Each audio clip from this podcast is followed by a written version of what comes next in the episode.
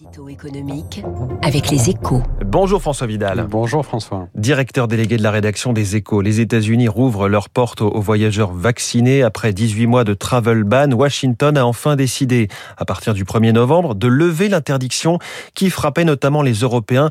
C'est une étape très importante hein, dans la chronique de la pandémie, François. Oui, à double titre. Hein. D'abord parce que cette réouverture est quelque chose de symbolique. Hein. Elle referme une parenthèse ouverte dès mars 2020, au moment où la première vague du Covid a déferlé sur l'Europe.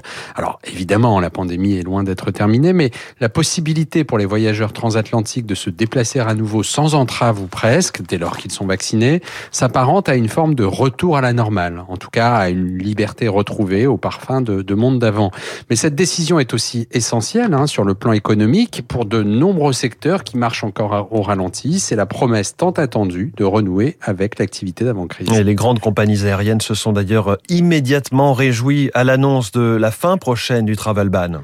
Oui, on les comprend. Hein. Pour un groupe comme Air France KLM, par exemple, le marché nord-américain représente 40% du chiffre d'affaires long courrier.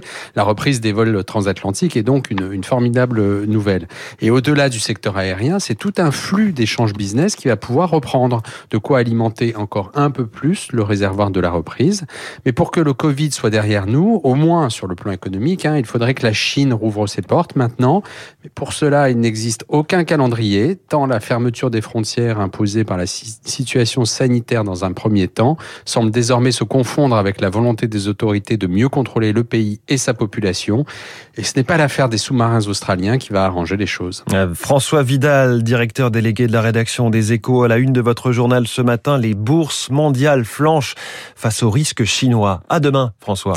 À demain. Dans un instant, l'invité de l'économie, Franck Mouton, président de France Biotech sur Radio Classique.